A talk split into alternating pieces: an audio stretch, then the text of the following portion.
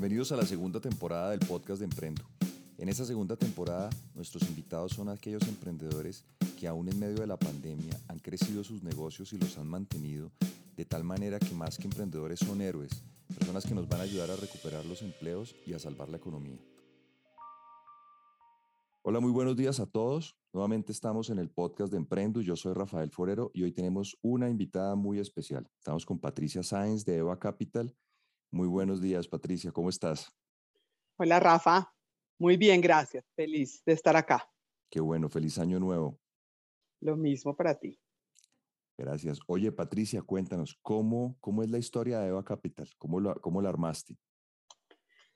Bueno, a ver, te cuento. Yo desde muy temprano, o sea, desde el 2004, eh, a mí la parte, digamos, de los fondos de capital privado me han apasionado, porque cuando volví de haber vivido en el exterior y empieza uno a ver que somos pues una cultura súper emprendedora, empresas diferentes y todo, pero veías empresas que, digamos, veían solamente la posibilidad de financiarse por los métodos normales, pues por, por los bancos y digamos toda esta parte también que tenían como de cultura organizacional, gobierno corporativo mmm, flojo, y entonces uno veía como esta capacidad que había y esta falencia que había en Colombia de Smart Capital, como lo conocen en todas partes del mundo, que son estos fondos de capital privado que además de ser inversionistas, pues realmente ayudan a salir adelante. Entonces, obviamente esto era pues demasiado temprano y entonces me dediqué a hacer otras cosas, pero en el 2016 pues sí vi como esta gran oportunidad que había. Yo siempre digo que en Latinoamérica uno tiene que tener unas cosas positivas y la cosa positiva es que vamos 20 años detrás del mundo. Y siempre hago ejemplo también del COVID y digo, pues hasta nos pasó en el COVID y menos mal porque así nos cogió mejor parados. Entonces acá también era lo mismo porque uno veía que ya las .com habían estado en Estados Unidos, toda la parte, digamos, de e-commerce en, en, Europa, en todas partes, y acá era como el momento, y el momento venía pues muy de la mano de acceso a Internet, acceso a smartphones, y digamos ese gap tecnológico que la gente tuviera ya con el celular no se veía, entonces era el perfecto momento para todos estos emprendimientos digitales y ahí arrancamos nuestro primer fondo, que fue Monta y Colombia. Y, y, este primer fondo, pues imagínate en el 2014, porque hoy todo el mundo habla de emprendimientos, ¿no? Pero en ese momento, cuando yo salí, lo armamos con sociedad administradora, con todas las de la ley y salgo a conseguir plata y pues eso era un chiste, porque nadie me entendía en qué iba a invertir. Yo era, no, mire, vamos a invertir en empresas en etapa temprana, de base tecnológica. Eh, no, y no me entendían. Bueno, pues tuve la fortuna de que hubo un par de locos igual que yo que me creyeron, unos empresarios colombianos, unos alemanes, un ecuatoriano, y dijeron, bueno, hágale, el fondo, digamos, realmente, y esto también ha sido un emprendimiento, o sea, nosotros somos fondo de capital privado, pero es un emprendimiento porque fue el primer fondo de venture capital de Colombia. Eh, y entonces arrancamos y bueno, el fundraising fue una locura porque pues el tamaño objetivo realmente eran 10 millones de dólares y al final terminamos con 3 millones de dólares pero dijimos, bueno, lo vamos a hacer porque lo primero que a mí me decían era como, no, es su primer fondo, usted no ha manejado plata de terceros, eh, no, toda, toda, la cosa como súper complicada, como, como, venga, todas las dificultades que uno puede tener, entonces dijimos, venga, arranquemos uno pequeño y ya con ese, pues hacemos todo el checklist de lo que nos están pidiendo los inversionistas grandes para poder después hacer el segundo fondo mucho más grande. La tesis de inversión de ese fondo era invertir en empresas en etapa temprana que tuvieran modelos de negocios disruptivos, innovadores, escalables. Invertimos en ocho empresas. Dentro de esas, digamos, ya tuvimos nuestra primera salida. Eso fue hace dos meses que salimos por medio de un secundario de Platzi, que es esta plataforma de educación. Solo con esta salida recuperamos todo el fondo 1.25 veces entonces también, pues, digamos, la, verdad es que el track record del fondo y las inversiones nos han ido muy bien. Invertimos en Merkeo, invertimos en un Doc3, que es una plataforma de salud, invertimos en Epica, que es un software as a service eh, por medio de inteligencia artificial para predicción de datos, GoCargo, que es una empresa barranquillera de logística. Y tres, que ya no están activos, o sea que la embarramos como, digamos, estaba también en la tesis de inversión, la parte de, embarrarla. Entonces, así surgió y, y digamos, la, oportunidad en ese momento era ver que era el primer fondo de capital privado en Colombia que si bien, digamos, hoy en día estamos viendo muchos otros fondos que están llegando, pues siempre hace falta esta parte de, del capital semilla y, y, que sea local. Entonces, ahí arrancamos ese primer fondo y hoy en día estamos arrancando, cambiamos el segundo, el, el nombre a EWA Capital y ya estamos arrancando nuestro segundo fondo. El tamaño de este fondo ya son 20 millones de dólares. Estamos haciendo nuestro primer cierre de 10 millones de dólares este mes y para arrancar e invertir. De las cosas diferentes de este fondo, digamos ya versión 2, pues era también, veamos la misma cosa de empresas en etapa temprana, pero digamos que tengan un modelo de negocio ya como un minimum value product, que ya haya un market fit, que haya una, una base de clientes creciente recurrente. Y estamos muy comprometidos, como, como tú lo sabes, con la parte de cerrar la brecha de género en la región. Porque, digamos, cada vez estamos viendo que los inversionistas son más eh, responsables y dentro de esta responsabilidad, pues viene también empezar a crear un impacto positivo en la región y, y el, digamos, el acceso de capital para las mujeres o el acceso de estar las mujeres metidas en estos emprendimientos, por más que vemos varios, casi siempre vemos que, que es muy limitado comparado con, con, la participación de los hombres. Y eso es algo que para EWA es primordial y ahí estamos trabajando para cerrar esa brecha de género en el emprendimiento. Perdóname, me devuelvo, me devuelvo porque es que eh, eh, lo, en lo que decías hay dos cosas que me parecieron muy interesantes. La primera tiene que ver cuando hablaste de embarrarla, porque yo creo que es importante de todos modos hacerle, hacerle ver a la gente, o los que nos están oyendo, que sepan que es parte de la naturaleza del negocio esas embarradas. Cuando, cuando tú nos enumeraste en capital de riesgo N inversiones, hablemos de 10 por decir, por hacer un número cerrado, y con una sola tú recuperas 1.2 veces lo que tenías en el fondo, pues ya el negocio está hecho. Digamos, las, las dos o tres embarradas, creo que es importante aclarar que, que es parte de lo que, de lo que está dentro del negocio del capital de riesgo. Y lo digo es por, por dos cosas. Primero, porque creo muy importante que, que cada día haya más y más fondos como el tuyo, sin duda, porque a los emprendedores el, el, el, gran problema que nos resuelven eh, no es poco, es decir, tener capital es algo que, que no diría que es fácil de conseguir, pero se consigue. Pero tener lo que tú llamas capital inteligente y es un, un inversionista que no solamente traiga la plata y te exija por esa plata unos rendimientos, sino que traiga cierto conocimiento y experiencia o cierta red de contactos, en fin, ayuda al negocio, eh, lo creo muy valioso. Entonces, quería que nos contaras, digamos, cómo es que, cómo, cómo evalúan ustedes eso al, al mejor estilo de, de, una exploración petrolera, que, que van a invertir en 10 negocios y que esos 10 van a ganar en uno, van a ganar en dos. ¿Cómo es ese proceso? ¿Cómo, cómo funciona adentro para la selección de esas oportunidades y para y para el, eh, seleccionar el momento de la salida? Pues mira, digamos, dentro de nuestra tesis de inversión y, y, un ejemplo es como en el fondo uno, listo, ocho empresas, y en el fondo dos vamos a invertir entre 12 a 15 startups. Y cuando nosotros decimos es el 20% del fondo es una embarrada y es un write-off, o sea, perdemos la plata. Y eso es pues ahí sí como cuando uno dice fórmula secreta, es así, y, el que la embarra más, pues es más difícil recuperar, el que la embarra menos que berraquera, pero dentro de lo que uno ve, normalmente el 20% del capital se pierde en inversiones que no fueron fructíferas. Y eso, dentro de, dentro de todo, como tú lo dices, está en nuestra tesis de inversión.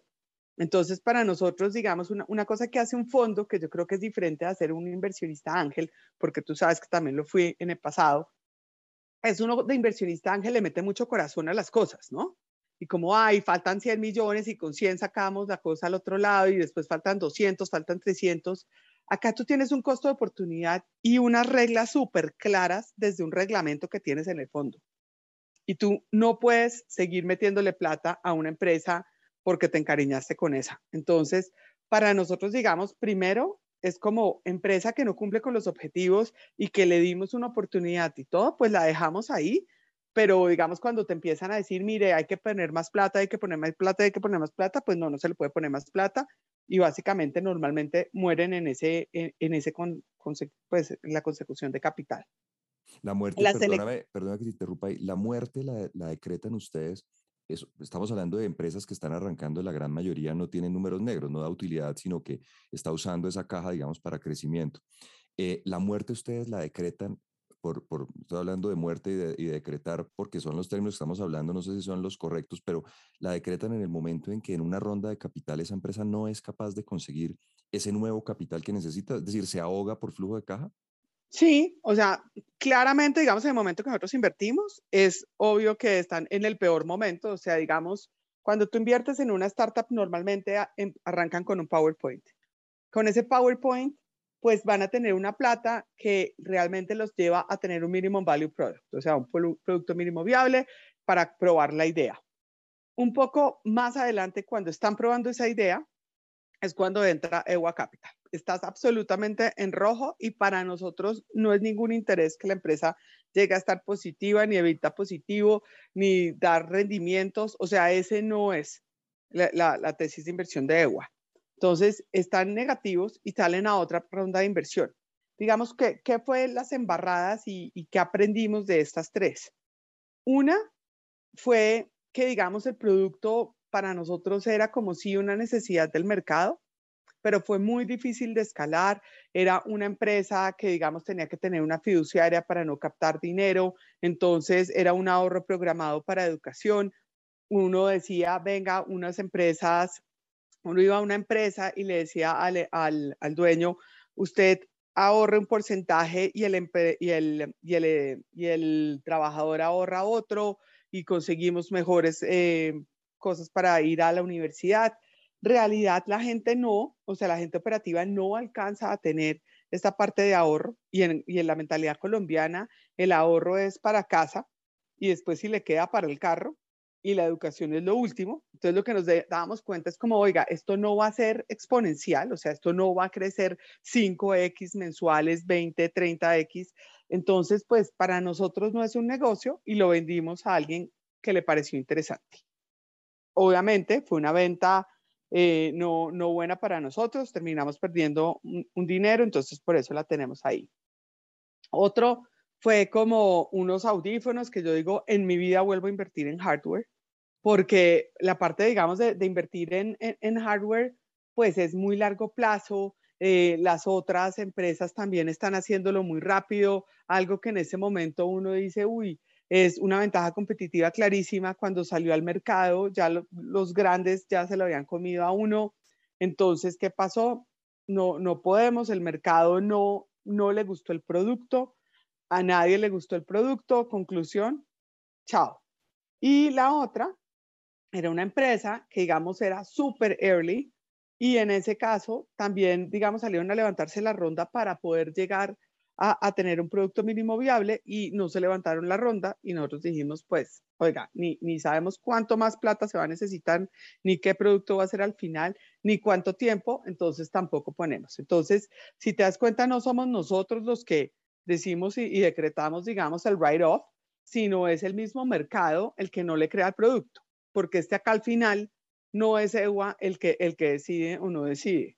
Todo en la vida lo decide quien lo compra.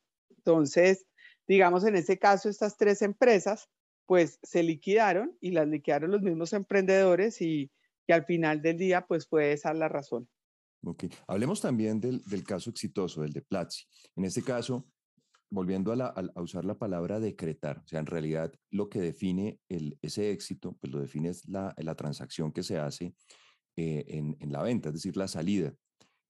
¿Cómo funciona eso? Es decir, tú consigues es otro fondo que entra en una fase más madura o tú le vendes o tú lo pones en bolsa a la empresa? O sea, ¿cuál es el, paso siguiente al paso del capital de riesgo de ustedes?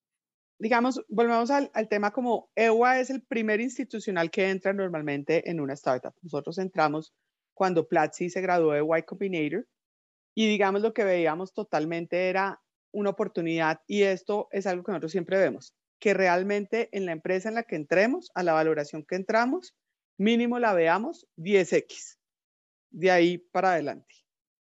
Entonces, ese es, digamos, como uno de los retos. Entonces, hay industrias que sabemos que son más hot que otras.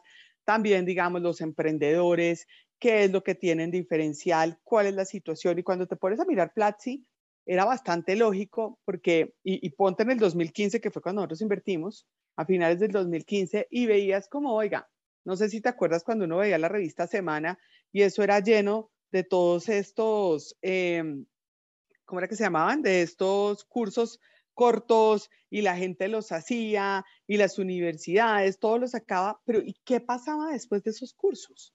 Nada, todo el mundo terminaba ahí con un cartón, pero, pero ya, no, no hay ninguna otra diferencia de que puedas terminar. En cambio acá era, oiga, a través de la educación, realmente vamos a hacer el link y el match con las empresas de cuáles son las habilidades que necesitan las empresas y qué son las habilidades que tiene que tener la gente para que en su momento estudie y cuando estudie realmente tenga al final qué, o un mejor salario o pueda aplicar a otra posición o pueda realmente conseguir un trabajo.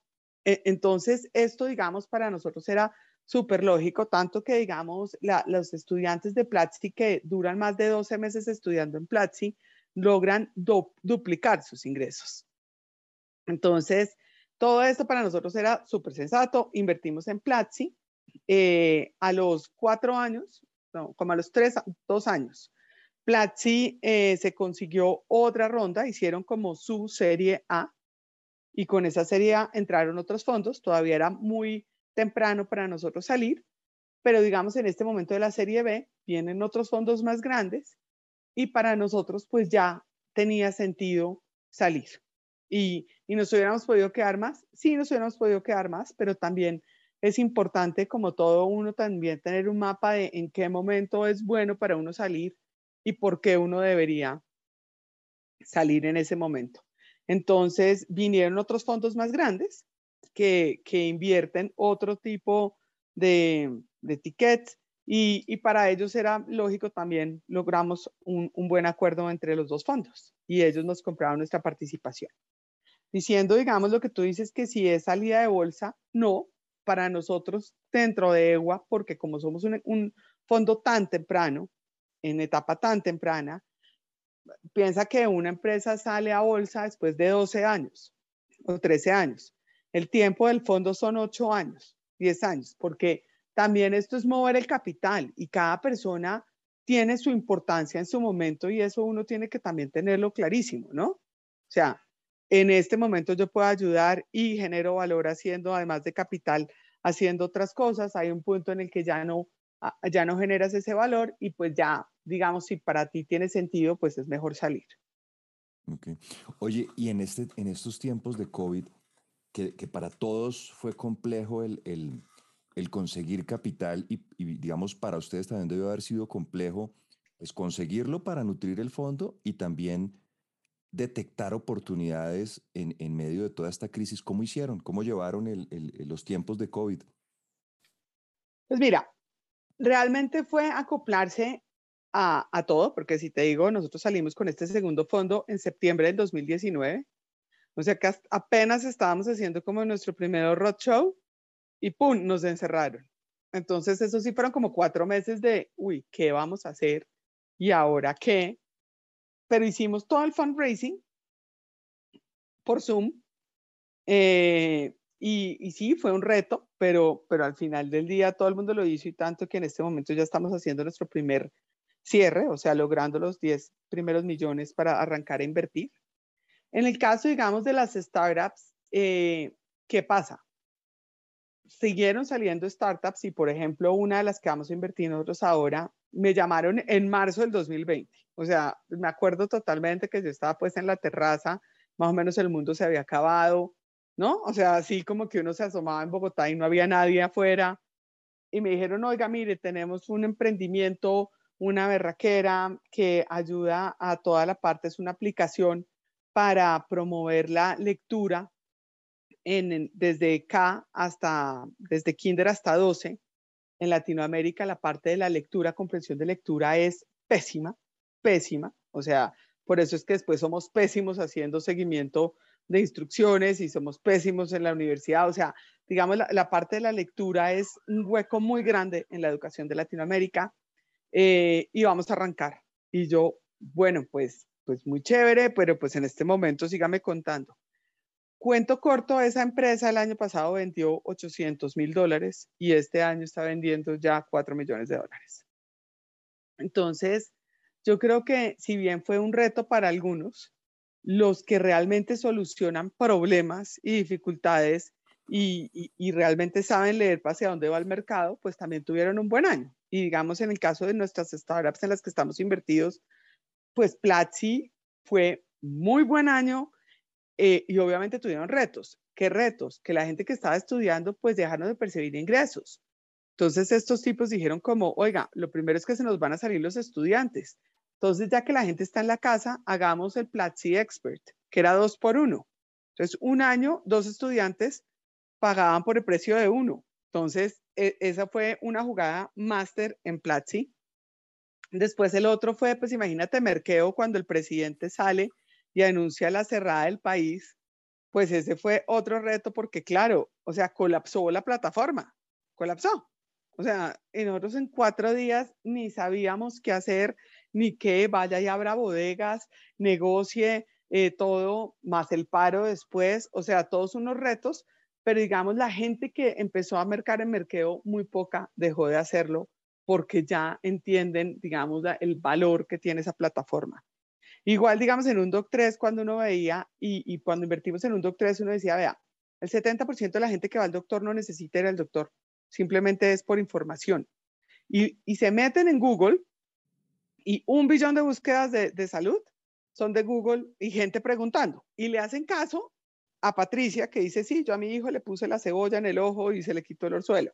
O sea, unas vainas locas que, y, la gente hace caso en eso. Entonces era como, venga, un doc 3 es obvio que tiene, o sea, unos doctores detrás, es para informarse, es para mantener, es pues para poderlo desarrollar.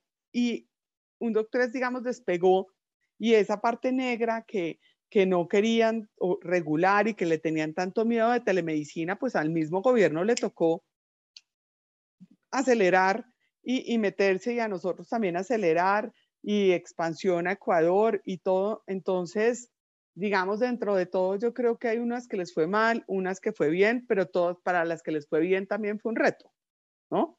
Porque fue un reto de crecer en dos segundos. Entonces, todo lo del COVID, digamos, para mí, yo creo que en, en el caso, digamos, de los emprendimientos tecnológicos, fue algo absolutamente positivo.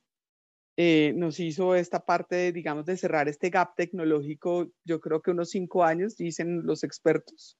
O sea, y, y, lo vemos, y yo creo que ahorita va a venir muchísimo en el agro, ¿no? O sea, es que, es que ya veíamos a todo el mundo hacer videollamadas cuando antes no sabían hacerlo. O sea, WhatsApp para ellos era súper difícil, ahora ya era videollamada y además por Zoom, y además toda la familia y la abuelita, o sea, los hijos de uno, todo, todo el mundo aprendió a hacer cosas que antes no tenían ni idea y que no lo hubieran hecho si no hubiera pasado lo que pasó. Pero entonces eso, eso que tú ves, digamos, ¿cómo, cómo se lleva al, negocio o al futuro de los eh, fondos de capital privado hacia adelante? la inversión va a seguir concentrándose en, empresas tecnológicas? ¿O qué ves tú hacia adelante? Yo creo que depende. O sea, es que también los fondos, pues cada cual con su tesis. En el caso de EWA, pues sí es un fondo de, que invierte más en, en, en, la parte de tecnología. O sea, nosotros sí, este segundo fondo, vamos a seguir invirtiéndolo en este tipo de empresas digitales. Eh, obvio que digamos también los modelos de negocio que nosotros estamos viendo es, venga, hay una parte que es online con offline, pero sí todo apalancado en tecnología, porque este a partir de ahí es donde nosotros creemos que, que digamos, viene la escalabilidad y todo este crecimiento regional mucho más rápido.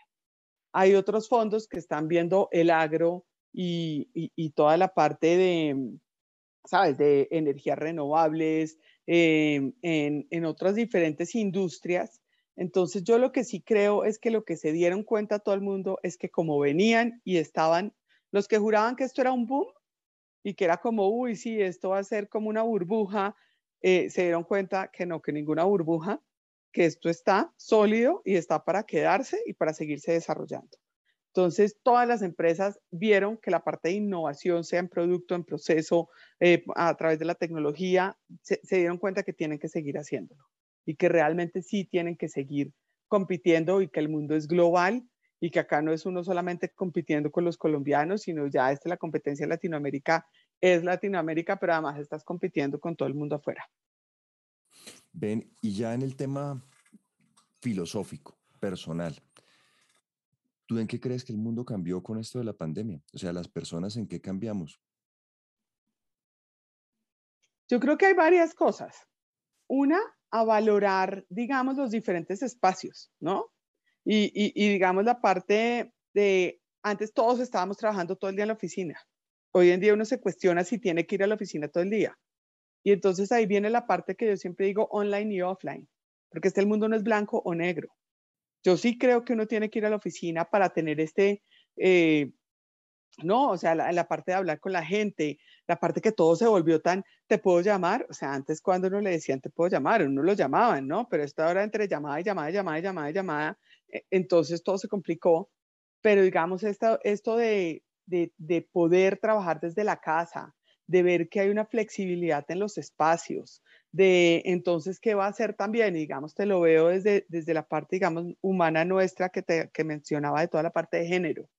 Muchas veces nosotros cuando hacemos toda nuestra auditoría de género decíamos, ¿por qué las mujeres no, o sea, son súper educadas, van a la universidad, las mejores notas, pero se casan, y esto pasa en Alemania, ¿no? También, o sea, no es solamente Latinoamérica, se casan y es como si te hubieran dicho, y los hijos y la casa es tu responsabilidad. Es como ya, pues nadie te preguntó.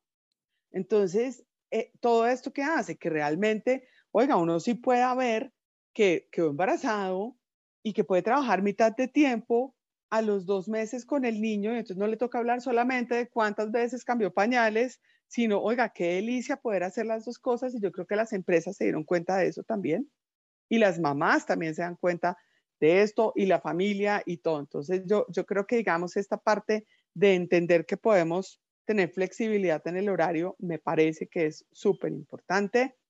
También digamos la parte de, volvemos, el uso de la tecnología, creo que nos hace un favor enorme a un país como el nuestro. O sea, la parte simplemente de pensar que la educación se puede hacer online en sitios, en sitios pues recónditos que, que recónditos que hay en Colombia, que, que uno dice, pues nada tan fácil como, pues no sé, con, con, los paros que habían de profesores. Pues ahora sí hay estas plataformas, pues seguramente habrá una evolución de que sí, el profesor va a paro, pero entonces dejarles unos trabajos a los niños o poder tener esta maniobra por medio de la tecnología, ¿no?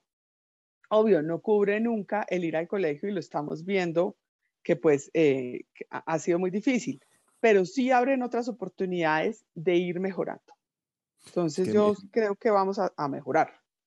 Tocas un punto que me parece interesantísimo y es cómo, cómo algo tan, tan aparentemente pequeño como el hecho de que, de que una mujer pueda trabajar desde su casa teniendo a su hijo al lado puede cambiar tan drásticamente el rol de la mujer dentro de las empresas y puede transformar el rol de, de empresaria y, y de madre y volverlo mucho más digamos, sencillo o hacerlo mucho más compatible. Es que, sabes, ahorita estoy con COVID, yo te había contado, y entonces me estoy leyendo un libro que se llama El nombre de la rosa.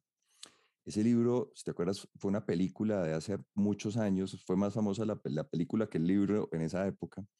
Y leyéndome el libro, surge un tema interesantísimo y es, no quiero dañarle el libro al que lo quiere leer, pero es el poder de ciertas pequeñas cosas en la transformación de las religiones, o de la religión en realidad.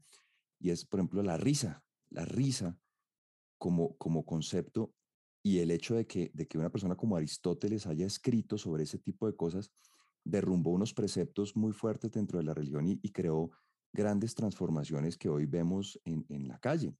Es decir, muchos de los, de los antiguos eh, monjes castigaban la risa o la veían como algo malo dentro de la cultura cristiana. El momento en que una persona como Aristóteles, que vendría siendo el equivalente a un influencer de la época, dice, no, la, la, risa y hace todo un tratado, genera un cambio en la iglesia que se, que se convierte en un gran cambio en, en el mundo moderno. Entonces me dejas pensando, yo no tenía mucho, ni se me ha ocurrido pensar, pero efectivamente esto puede ser un, un cambio para las mujeres muy, muy drástico en, en su rol de empresarias. Interesante. Total. Y ese rol de las mujeres al final del día tienen un impacto enorme en los hijos y un impacto enorme en las empresas. O sea, todos los estudios demuestran que al final del día las mujeres tienen unas habilidades diferentes que los hombres y, que al final, si quieres tener mejores resultados, pues sí tienes que tener este balance. Y es donde uno dice, la cosa no es volverse feminista, sino es buscar el balance que no ha estado en, nuestra sociedad en ninguna parte del mundo. Eh, entonces, esa, esa parte yo sí creo que es bien importante que lo que podemos darnos cuenta hoy en día. Pues Patricia, como siempre, muchísimas gracias. Muy interesante, muchas enseñanzas y muchas reflexiones nuevas. Tenemos que hablar más seguido. Gracias, Rafa. Te agradezco mucho por, por aceptar la invitación. Que te mejores. Gracias.